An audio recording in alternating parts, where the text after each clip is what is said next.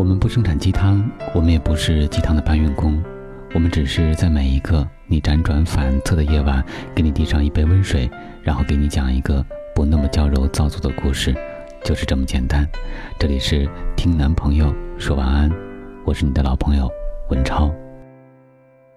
二零一七年七月十一号，美国联邦法院首席大法官约翰罗伯茨在他儿子的毕业典礼上发表演讲，他说。我祝你不幸且痛苦。全场愕然，满座皆惊。罗伯茨一头白发，慈祥地看着自己日益成长的儿子，继续和他说道：“在未来的很多年中，我希望你被不公正地对待过，我希望你遭受背叛，我祝福你时常感受到孤独，我祝福你人生旅途中时常运气不佳。”当你失败的时候，我希望你的对手会因为你的失败而幸灾乐祸。我祝福你被忽视，我祝福你遭受切肤之痛，因为唯有如此，唯有你感受到世间的不幸，被不公正的对待过，才能真正懂得公正的价值；遭受背叛，才领悟到忠诚的重要。时常感受到孤独。才不会把良朋益友视为人生中的理所当然，运气不佳才能意识到概率和机遇在人生中扮演的角色，进而理解你的成功并不完全是命中注定，而别人的失败也不是天经地义。你失败了，被人嘲弄，才能懂得有风度的竞争精神之重要；被忽视，才能意识到倾听他人的重要性；遭受切肤之痛。才能感同身受，同情理解别人。当天，全美网络被这场异类的毕业祝福致辞刷屏，全世界的人们都听到了这位父亲对自己儿子的希望。其实，我们都知道，无论我们怎样希冀美好，生活中该来的不幸一点儿也不会少。电影《四大名捕》中，黄秋生说。有阳光的地方就有阴影，那些痛彻心扉的瞬间，往往和那些岁月静好的镜头相辅相成。人生没有不经历风雨的彩虹，没有不经历负重前行后的世间安稳。我愿你遭遇不幸，才能真正品味美好，如此才算是真正在人世间活过了一遭。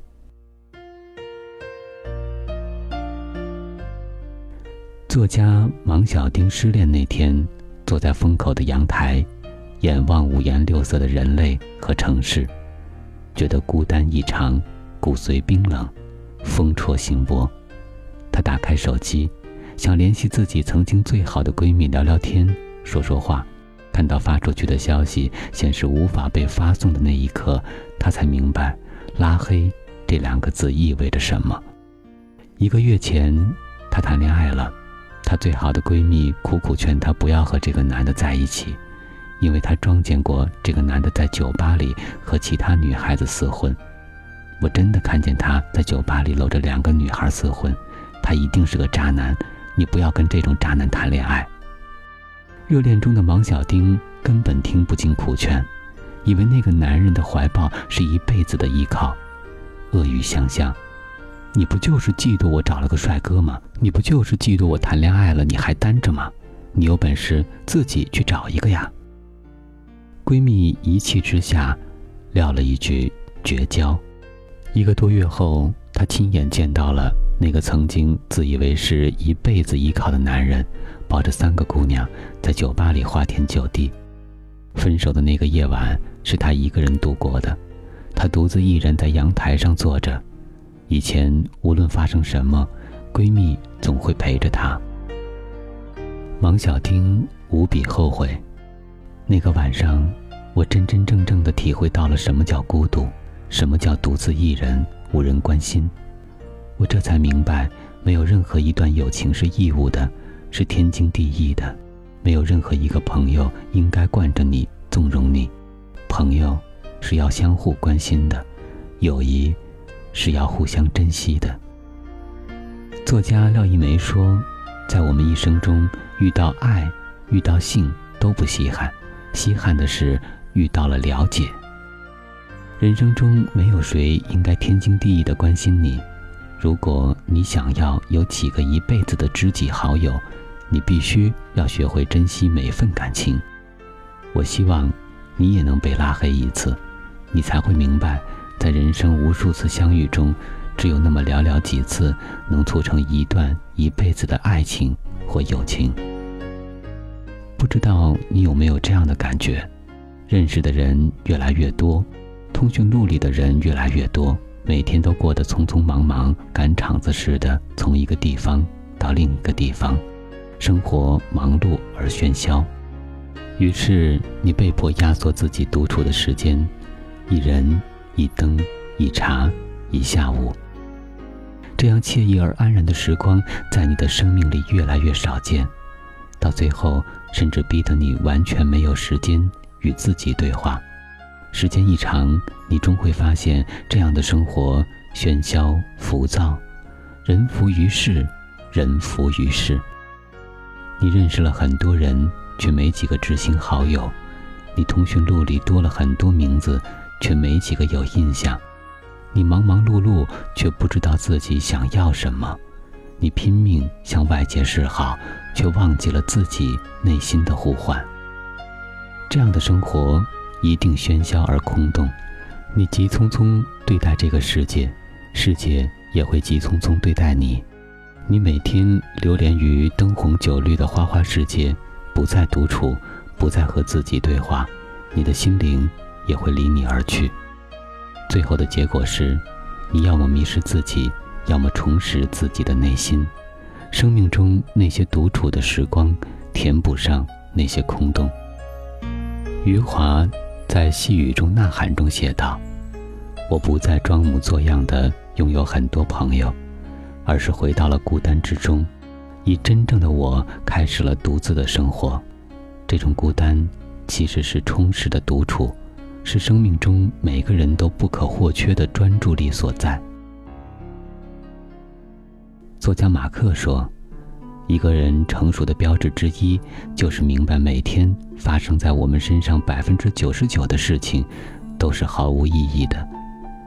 我希望你也能够感受到生活的空洞，那些虚幻的来来往往、熙熙攘攘，你才能明白，保有和自己心灵独自对话的珍贵性。最近热播的电视剧《我的前半生》。陈俊生离开罗子君是必然的，是一个正常男人都会做的事情。因为罗子君在婚后表现的太不正常了。陈俊生带实习生给客户买项链，就怀疑他和实习生有染，要查手机、查朋友圈，看到点了个赞就敏感的不得了。陈俊生加班晚了两个小时，就各种疑神疑鬼，怀疑丈夫和办公室女生鬼混。内心笃信，一个男人会对自己一辈子好，会养自己一辈子。没有挣钱能力，没有自己基本的生活技能，没有给予自己工作的职业圈，在生活上完全依赖丈夫，在心理上完全依赖丈夫，在控制欲上希望能够完全控制丈夫。这样的婚姻破裂是必然的，幸亏破裂的早。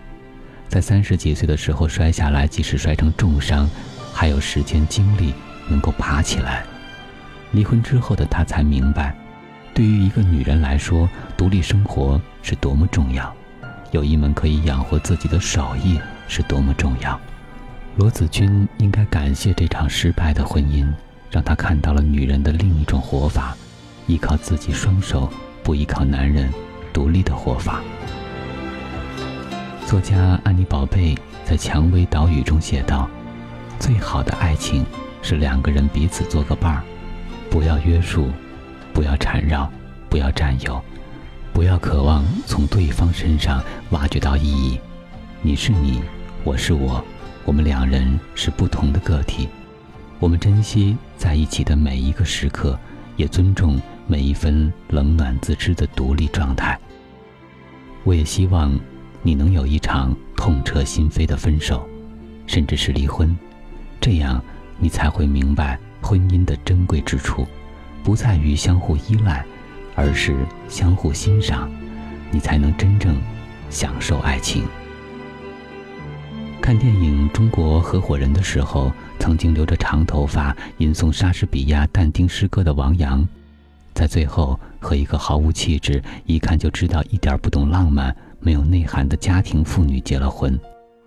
他在婚礼上说：“今天是我这辈子过得最有意义的一天，因为我想我终于明白了什么叫婚姻，什么叫爱情，什么叫生活。”王阳是燕京大学外语系的高材生，精通西方诗歌与文化。他的第一任女朋友就是美国驻北京的记者，那是一个非常浪漫销魂的女孩，也非常懂得他浪漫充满诗意的内心。他们俩最后的结局是，女孩回美国了。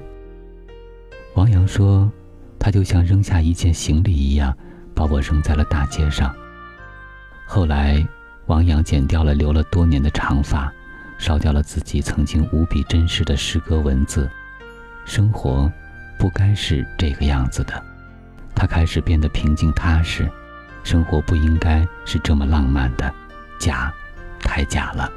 生活不应该天天玫瑰花、雪与云，爱情也是一样，这些东西很浪漫，但太假了。三毛说：“爱情如果不落到穿衣、吃饭、睡觉、带孩子、数钱这些实实在在的东西里去，婚姻无法长久。”我希望你也能被生活的浪漫罩着，升到美丽的天空，然后重重的摔下来。如此。你才能明白，一日三餐平静踏实才是生活的必然，你才会不被浪漫虚假的东西所蒙蔽，你才会知道，最幸福的生活永远藏身于一粥一饭、一颦一笑和一言一行之中。那个大法官罗伯茨说：“无论我怎么想，这些不幸在生活中都终将发生。”是的。美好与不幸，痛苦与欢乐，这些充满矛盾的东西总是在生活当中出现，占据你的时间。无论我祝愿你欢乐也好，不幸也好，被朋友抛弃，觉得生活空洞无意义，被虚假的浪漫欺骗，被恋人捅伤，这些不幸一定都会发生。你无法阻止它们发生，任何人都无法阻止他们发生，因为生活。就是痛并快乐着，而当这些事情发生时，愿你能多痛一点儿，痛得久一点儿，你才更能明白窗外阳光灿烂，世间多么美好，才会珍惜朋友，珍惜感情，珍惜自己，珍惜别人。今天的晚安故事来自于微信公众号“有书”，我是今晚的主播文超。我们在此月色浓妆伴你入眠，晚安，宝贝。